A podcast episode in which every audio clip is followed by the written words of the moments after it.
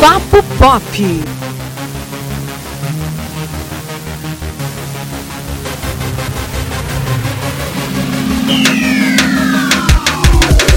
Olá, internautas, seja muito bem-vindo a mais uma edição do nosso podcast Papo Pop, aqui do Sistema Jornal do Comércio Interior. Toda semana, né, a gente traz para você alguma discussão do mundo da música, da literatura, do cinema, né, da cultura pop em geral. Meu nome é Antônio Neto, estou aqui com o Elton Breitner. Olá, pessoal. E hoje a gente vai falar sobre websérie. Esse esse recurso, né, muito bacana que acontecia, era muito comum antes dos, dos grandes serviços de streaming, né? E hoje em dia a gente tem aqui, tá recebendo uma turma da cidade de João Alfredo, aqui do Agreste de Pernambuco, que teve a excelente ideia de fazer uma websérie por um celular. Olha só, gente, isso é uma ideia magnífica e mostra, né, que a gente não deve se limitar a produzir conteúdo por causa de é, equipamento. Então estamos recebendo aqui o Fagner Rai, que é o diretor. Obrigado, é um prazer estar aqui. A Joana Dark, que é atriz e co-diretora da websérie. A gente agradece imensamente pelo convite de vocês, né? E nos sentimos honrados por estar aqui. E a Geise Vitória, que é atriz. Obrigada pelo convite. A gente se sente honrado de estar aqui presente falando sobre a nossa websérie. É, pessoal, primeiramente, né, como surgiu essa ideia de fazer uma websérie no Instagram, que é uma rede social, né? Então, assim, não seria o lugar onde as pessoas estariam procurando alguma coisa para ver. Eu achei a ideia magnífica porque, por exemplo, eu eu trabalho com o Instagram, eu não saio do Instagram nem quando eu não tô trabalhando. Então, como foi que surgiu isso? Então, exatamente por isso, né? Como você falou, é, as pessoas hoje em dia não saem do Instagram. O Instagram é a maior plataforma é, digital hoje em dia. Os jovens estão muito conectados, está todo mundo muito conectado. E como a série ela tem essa, esse destino para os jovens, né? Já que ela tem uma classificação etária de 16 anos para cima, ela é jovens, tá? De jovens para cima. Então assim, a gente precisava focar no foco. Então assim, Instagram é o foco. Né? Então, o YouTube ele foi é, há um tempo, ainda é, mas eu acho que perdeu muito essa bola para o Instagram, é, no sentido de realmente atender um público maior em visualizações. O YouTube antigamente tinha muito número, né? Hoje em dia o Instagram é absurdamente maior que o YouTube. Então, lançar no Instagram foi exatamente por isso. Estratégia de marketing de atender um público que está mais focado em uma plataforma do que na outra. Muito bacana. E assim, quando você decidiu, né? A gente vai fazer essa websérie é, e vai gravar pelo celular. Como funcionou a questão de, de captação de som, todas essas outras estruturas que a gente sabe que normalmente acontece, mas como foi que vocês fizeram?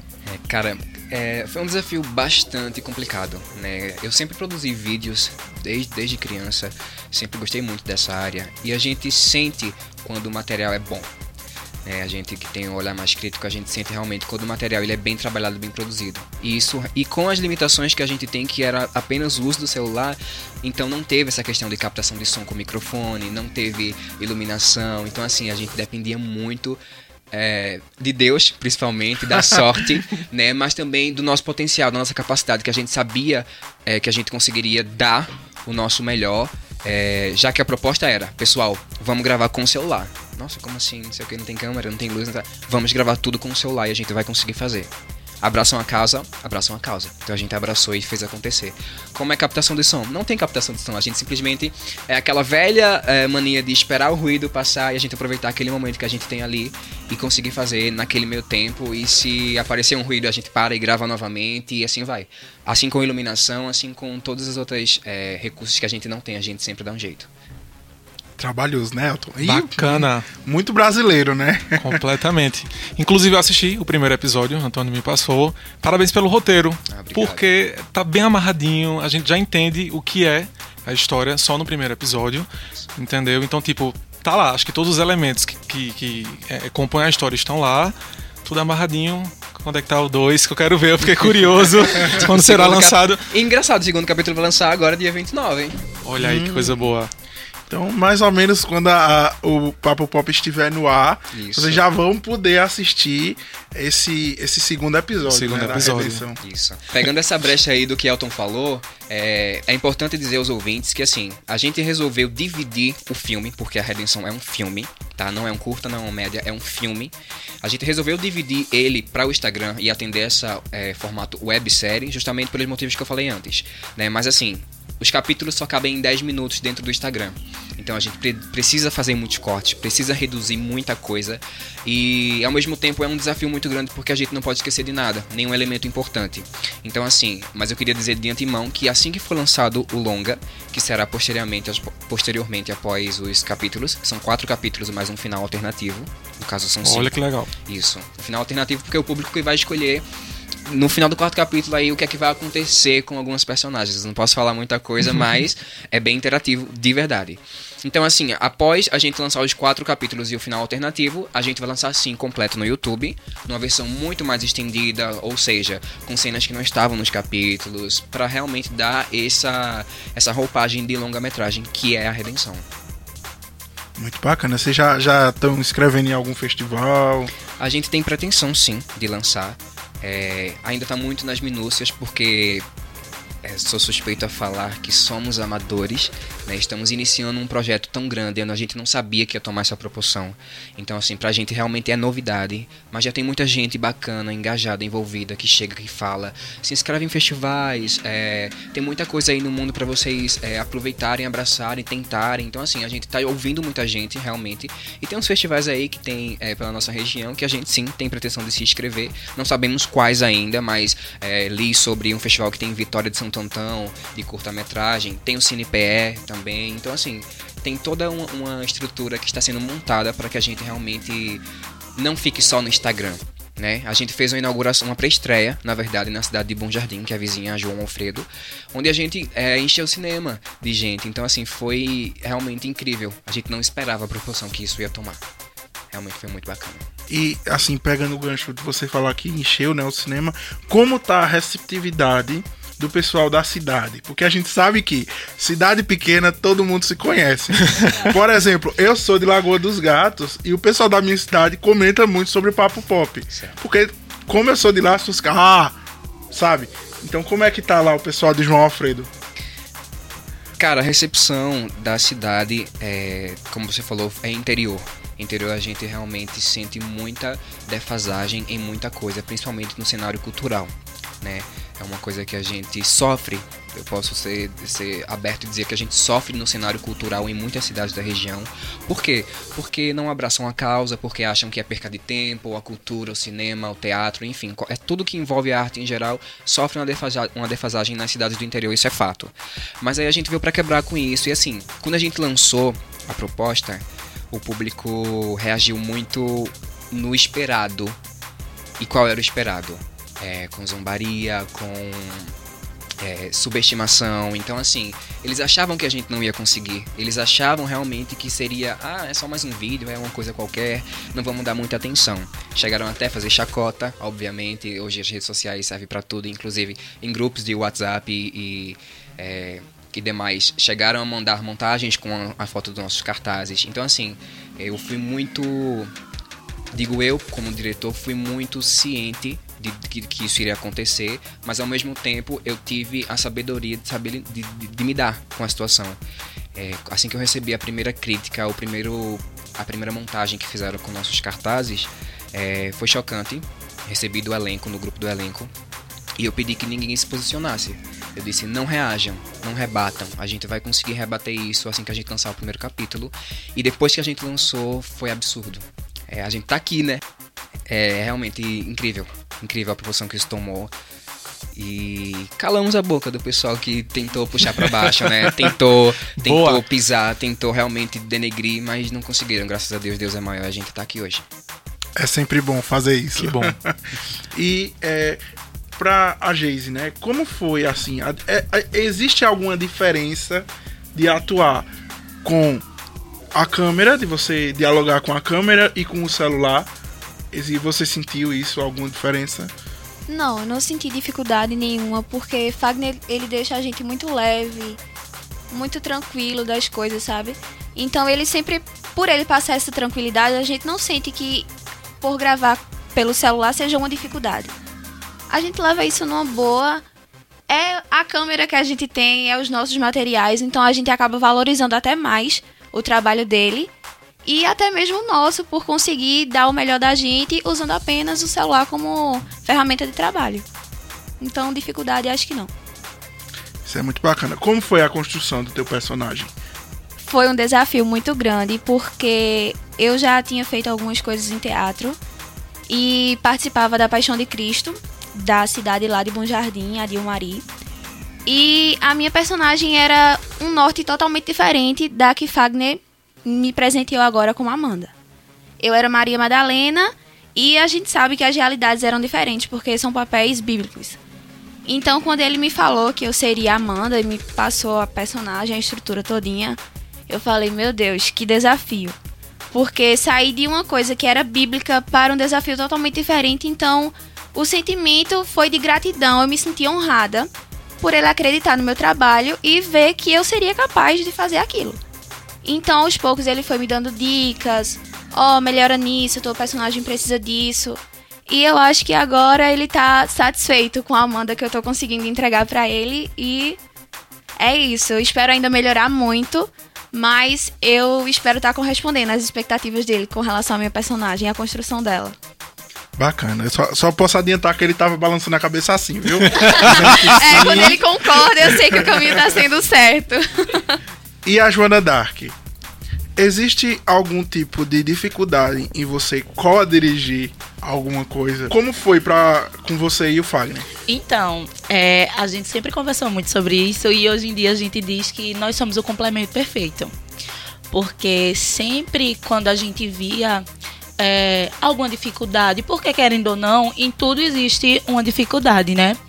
Aí quando a gente via uma dificuldade, tipo, um chegava pro outro Aí fazia amigo, e agora? Ou então, amiga, e agora? Ou quando um começava, sabe, a se desesperar um pouquinho, o outro tava lá para segurar e dizer, ó, oh, não, assim não. Vamos por aqui. Ou e tanto com ideias para o capítulo para melhorar, para poder atender ao que a gente esperava, que o público estivesse esperando, a gente sempre foi muito cúmplice nisso, sabe? Então eu não achei Quer dizer, existe a dificuldade, né? Mas para mim foi gratificante. Eu não me arrependo de ter aceitado a proposta de ser co-diretora. Inclusive, muito obrigada, Fagner. Bacana isso. Muito bom. Gente, eu acho um muito massa esse formato. E eu acho tão bonito vocês assim levando tão a sério, entendeu? É trabalho, de fato, é, né? É um trabalho. Eu queria saber o futuro agora. Vão ter outras produções também seguindo esse formato. Como é que tá a cabeça de vocês aí para elaborar novas histórias, novas ideias? Me conta.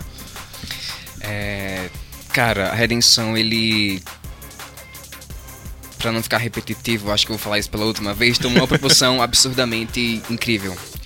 As pessoas estão parando a gente na rua, os comentários das redes sociais são absurdos.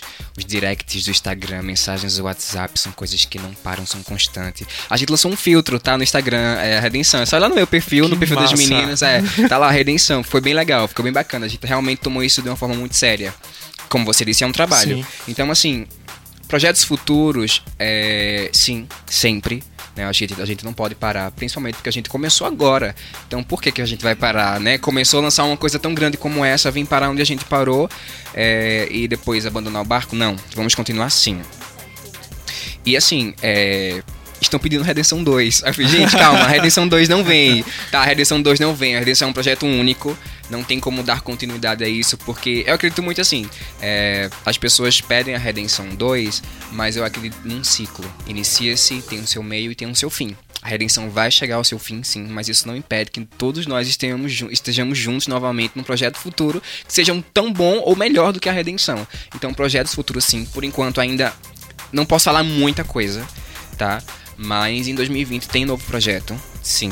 Opa. É, tem um novo projeto. Além da Redenção, que vai lançar em, em, em janeiro de 2020. A pretensão é que lance em janeiro ou fevereiro o longa no YouTube em 2020.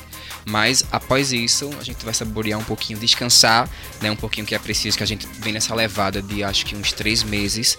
O projeto está escrito há um ano, mas ele só começou a ser desenvolvido materialmente, gravações e tudo mais, reuniões, há uns três meses atrás. Então, assim, a gente tá trabalhando todos os dias, incansavelmente. Então, a gente precisa de um descanso. Mas 2020 tem projeto novo, sim. Já tá tudo gravado? a Redenção. Sim. A Redenção a gente tá finalizando agora. É, dia 1, 1 e dia 8, nesses dois próximos domingos aí.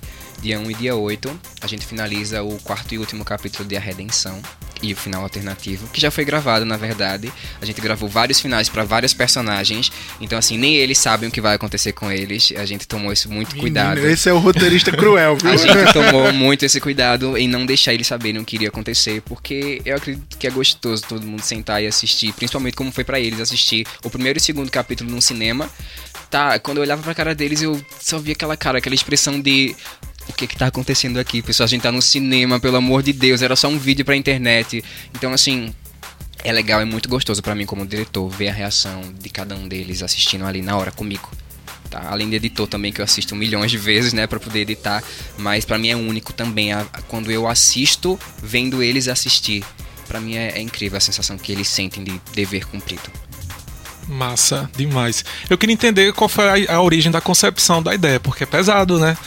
Tem estupro, eu já vi isso no primeiro episódio, né? Exato. Personagens com caráter duvidoso, como é que foi? Isso, a Redenção, ela, como eu disse, foi escrita há, um ano há mais de um ano atrás, após um vídeo que eu lancei. É, como eu sempre trabalhei com edição de vídeo, eu tinha muita vontade de projetar o meu trabalho para que grandes artistas vissem. Então eu fiz um clipe não oficial, é, tá até no meu canal no YouTube, é, da minha empresa, FH Publicidade, que eu lancei um clipe não oficial da música Era Uma Vez da cantora Kel Smith. Então foi uma coisa bem legal, eu fiz um, um, uma versão mais estendida da música, com um instrumental inserido, enfim. E eu quis lançar isso como o meu vídeo inicial para os próximos projetos. Então após isso, a Redenção ela era uma continuidade desse clipe. Eu queria mostrar que as crianças que estavam naquele clipe, já que era uma vez é uma música com temática infantil, é, é que a gente quer crescer e quando cresce quer voltar pro início. Então assim, eu quis mostrar, eu quis des desmistificar isso, tá? Não é, denigrindo a música, mas mostrando que quando a gente cresce talvez seja um pouco diferente do que, ela, do que aquela outra levada que eu, que eu dei no clipe.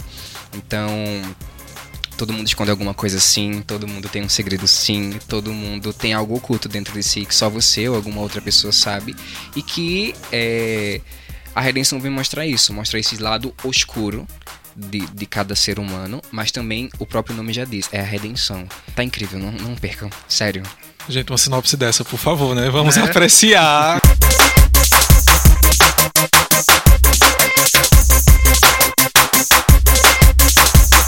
Então, pessoal, é isso. Eu queria agradecer muito a vocês a presença aqui no nosso Papo Pop e dizer que esse espaço aqui está totalmente aberto a todos os produtores, a todos é, todo mundo que faz cinema, que faz série, que faz livro, que a gente gosta muito desse tema, a gente quer muito que esse seja um espaço para isso mesmo. É, parabenizar vocês pelo trabalho, né? Que a gente sabe que não é fácil, que que vocês passaram por muita coisa, vocês contaram aqui, né? Tudo que vocês passaram, então parabéns mesmo. Parabéns, gente, de verdade. É, é, é, eu acho que pela ousadia do projeto, né, a história em si, a entrega dos personagens, é, é, a cena bem pesada né, do, primeiro cap, do primeiro episódio, é, eu acho isso muito mais. Eu tenho muito respeito por quem trabalha com audiovisual dessa forma, entendeu? Por se entregar e, enfim, e levar muito a sério o trabalho, como eu vejo que vocês estão levando. Eu queria dizer pro pessoal uma coisa que eu ouvi hoje de manhã antes de sair de casa. Meu pai chegou para mim, eu disse que estava vindo para cá, ele fez. É, vai, não fica nervosa não. Que uma vez um cara chegou para um amigo meu, ele pediu um conselho positivo e o cara chegou para um amigo meu e diz: morre. E ele olhou pro cara e fez: tá bom. Mas aí na cabeça dele, o que foi que ele pensou? Tá, vou morrer. Mas eu vou morrer sem fazer nada? Não. Eu vou dar o meu, o meu melhor. Eu posso morrer, mas eu vou morrer fazendo o que eu gosto e fazendo bem o que eu gosto, me entregando para fazer o que eu gosto, sabe? Aí então eu saí de casa super feliz com isso, pensando, né? É, que o projeto foi maravilhoso, tá maravilhoso para todo mundo assistir aí. E muita gratidão a todo mundo, a os telespectadores, né? A vocês, a Fagner, a todo o elenco também que está se entregando junto comigo e com ele. Queria agradecer muito e convidar todo mundo para dia 29, não perder o segundo episódio de A Redenção. Muito obrigada. Boa, prestigiem, pessoal. É material nosso, da nossa terra. Por favor, assistam. Exatamente, Elton. Nisso a gente concorda. Sim. Só lembrando, né, que nós estamos disponíveis lá no Spotify, no Apple Podcasts, no Deezer, no Google Podcasts e também no portal da TV Jornal, o NE10 Interior. É, se você quiser mandar alguma mensagem pra gente, estamos disponíveis também no e-mail podcast@tvjc.com.br. Valeu, pessoal, até a próxima semana com mais um Papo Pop. Valeu, gente. Tchau.